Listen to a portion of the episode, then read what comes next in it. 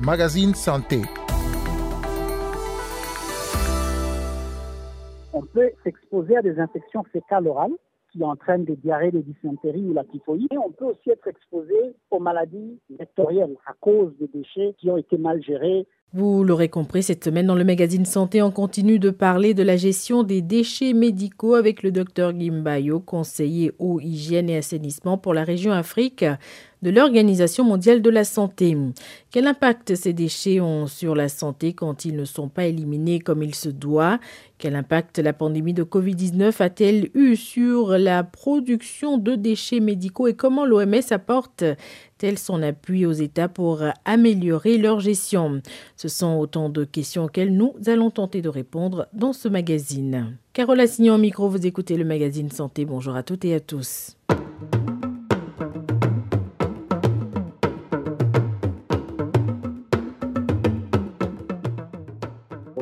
Généralement le jaune pour tout ce qui est infectieux, piquant, tranchant et anatomique. L'orange pour les déchets chimiques et pharmaceutiques et on utilise le noir pour les déchets domestiques. Et le traitement est généralement fait soit pour réduire le niveau d'infectiosité, donc ça peut passer soit par une désinfection, un autoclavement, on soumet ça à une haute température ou un simple nettoyage. Il y a d'autres qui demandent un type de traitement différent. C'est ainsi qu'on parle par exemple d'incinération et on parle aussi euh, d'enfouissement. Maintenant là, on va à la dernière étape qui est celle de l'élimination de ce qui est comme résidu du processus de traitement. C'est ainsi que le docteur Guy Mbayo nous expliquait le protocole mis en place pour collecter et éliminer les déchets médicaux. Euh, gants, masques, seringues, pansements, médicaments périmés, tous ces objets qui proviennent des centres de santé, des laboratoires ou des pharmacies constituent des déchets médicaux, des déchets parfois dangereux qu'il n'est pas rare de retrouver sur les décharges, ce qui représente un risque pour la santé publique. Alors que des tonnes de ces déchets médicaux sont produits chaque année, l'Organisation mondiale de la santé apporte son soutien aux États pour développer des protocoles ciblés et adaptés en complément de ceux qui existent déjà on demande d'abord de commander moins de produits ou de commander en groupe parce que le volume d'emballage est réduit. On vous demande de voir dans quelle mesure recycler ou récupérer certains des produits. La réutilisation peut être faite à l'intérieur du centre de santé ou à l'extérieur. Et bien sûr, il y a l'obligation que tout ce qui ne peut pas être réutilisé, qui ne peut pas être traité sur place, peut être transféré vers un centre euh, de traitement spécifique. Les, recommandations sont précises, hein, de, même que le, processus. Est-ce que tous les centres de santé, les laboratoires euh, arrivent à suivre ce processus, euh, aussi bien dans les pays développés que dans les pays à faible revenu? C'est là où l'OMS intervient encore, par le fait qu'on facilite les formations des agents préposés au centre de santé, que ce soit les médecins, que ce soit les infirmières, que ce soit même les gens chargés de la propreté du centre de santé, les nettoyeurs, les surveillants, les gardes, etc., qui sont partie intégrante de toute la chaîne de gestion des déchets. On a des modules de formation qui sont calibrés à chacun de ces niveaux-là. On facilite ces formations. L'OMS intervient encore par rapport l'appui pour la mise en œuvre de ces recommandations-là. C'est-à-dire, on ne finance pas littéralement tous les centres de santé, mais généralement, dans le processus de formation que l'on offre, généralement, on offre aussi des montants modiques qui permettent de se procurer le minimum qui peut vous permettre de mettre en œuvre tout cela. Parce que tout ce qu'on disait là, il faut acheter des poubelles, il faut acheter des sacs plastiques éventuellement ou quelque chose qui peut faire office pour faire la ségrégation, n'est-ce pas?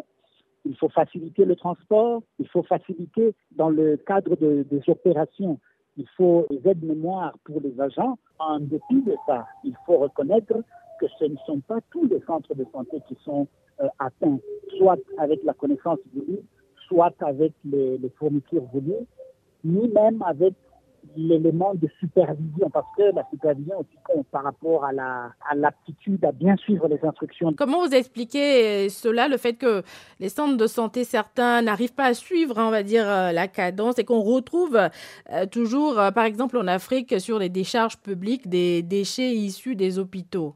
Est-ce que c'est un problème de budget, un problème de organisationnel? Les efforts sont faits, mais il faut reconnaître qu'il y a plusieurs difficultés dans le processus. Ce n'est pas toujours que l'argent est disponible. Il faut aussi se dire que les centres de santé n'existent pas en isolement. Généralement, ils existent dans des communautés. Et il faut réaliser que dans nos communautés, généralement, les problèmes de pauvreté sont notoires. Ce qui fait que même pour certains centres de santé où les efforts sont faits pour gérer leurs déchets, vous retrouvez à l'arrière des centres de santé des démunis qui sont dans le dépotoir en train d'essayer de récupérer qu'est-ce qu'ils peuvent en s'exposant eux-mêmes aux risques pour lesquels ils ne sont pas toujours au courant. Puisque vous parlez des personnes qui fouillent les dépotoirs et qui peuvent être exposées à ces déchets médicaux, qu'est-ce qu'ils encourent comme risque? Quand on parle de l'impact sanitaire de la salubrité, c'est généralement parce que ces produits qui nous viennent des centres de santé amènent trois possibles risques. Il y a un premier impact qui peut être direct, c'est-à-dire on peut être infecté au contact de ces choses-là et donc on peut s'exposer à des infections fécales orales qui entraînent des diarrhées, des dysenteries ou la typhoïde. On peut être exposé directement et avoir des infections aux helminths, avoir peut-être euh, l'ankylostome euh, ou la schistosomiase, etc mais on peut aussi être exposé aux maladies vectorielles à cause des déchets qui ont été mal gérés parce qu'on a laissé une poche d'un placenta euh, qui est venu d'un accouchement, au lieu de l'enterrer comme on a recommandé, il est jeté au dépotoir et il reste, il pleut dessus, etc. Les moustiques ou les mouches se reproduisent davantage.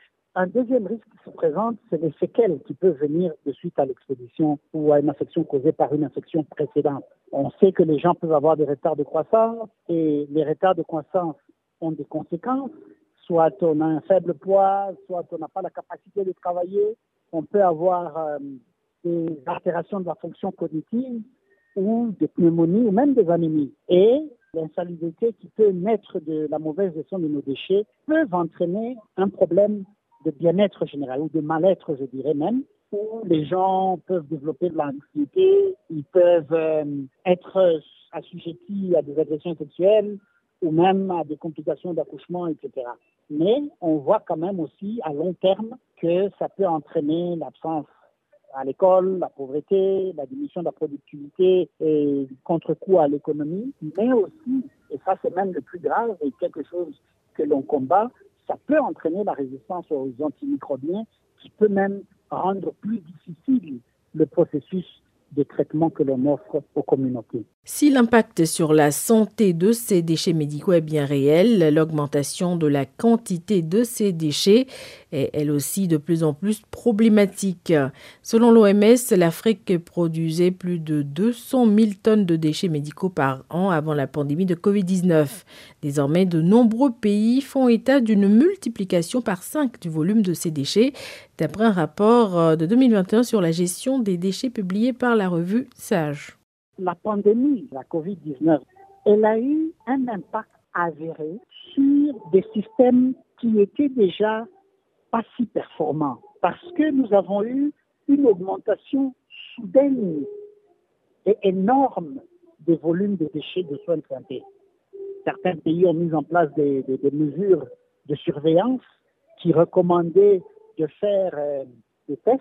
On a généré un volume avec les nouveaux équipements que l'on a mis en place pour faire tous ces tests que l'on ne faisait pas avant, un gros volume de nouveaux types de déchets pour lesquels on n'avait pas toujours la capacité d'élimination.